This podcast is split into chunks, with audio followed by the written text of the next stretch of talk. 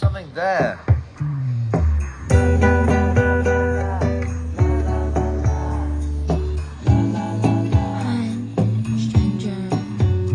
家好，我是虎狼犬。这首歌是史密斯任务的插曲。这部戏的开头，两个人像是在动荡的危险城市。以许多人各自逃难与混乱为背景。两个人在漏雨的小棚里听着这首歌。当时的裘丽穿着一袭钩针的白洋装，自然卷的中发，轻轻的、慵懒的在音乐中摇摆身体。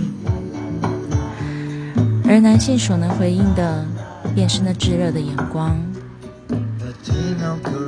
那眼神的温度，就像是在说：我不能容忍这个美妙的时刻从我眼里失去一秒。这个画面在我的脑海里盘旋了很久。每当自己一个人在夜里悠哉地喝着小酒时，总会听上一段。我觉得能会让酒精发酵出浪漫来。接下来就让大家来听一小段，这个就像在海边，又带点异国风情，又带点调情浪漫的 Mongo。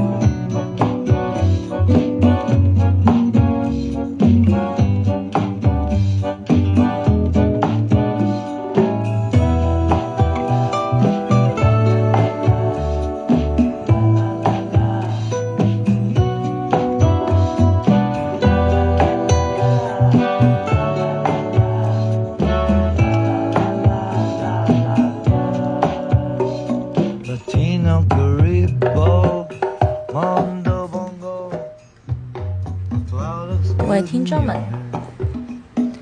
你们是否见过一个女孩，她吸引了你所有的目光，仿佛你不接近，她就会神秘消失；仿佛你不跟她多说一句话，就会一辈子忘不了她的脸庞。这种一眼瞬间的时候，不晓得各位做过什么样的努力吗？亦或者是我们只是白白的让这个邂逅的机会流逝于时光之中呢？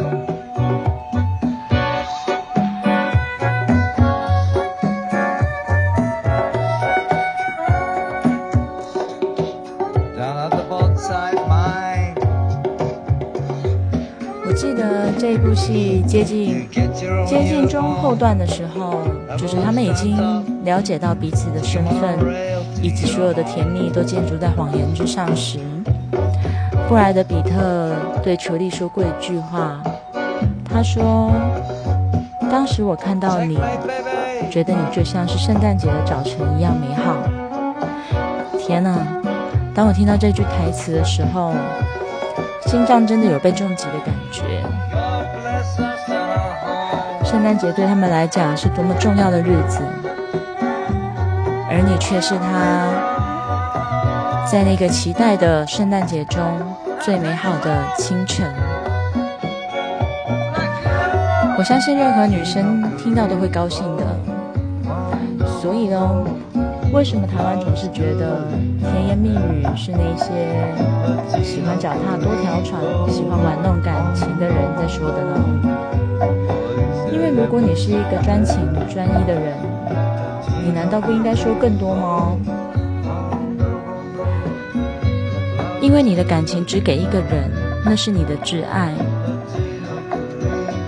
我觉得你应该花更多时间对他说更多浪漫的话，因为你们两个在一起绝对不是两个人偶共生共长而已。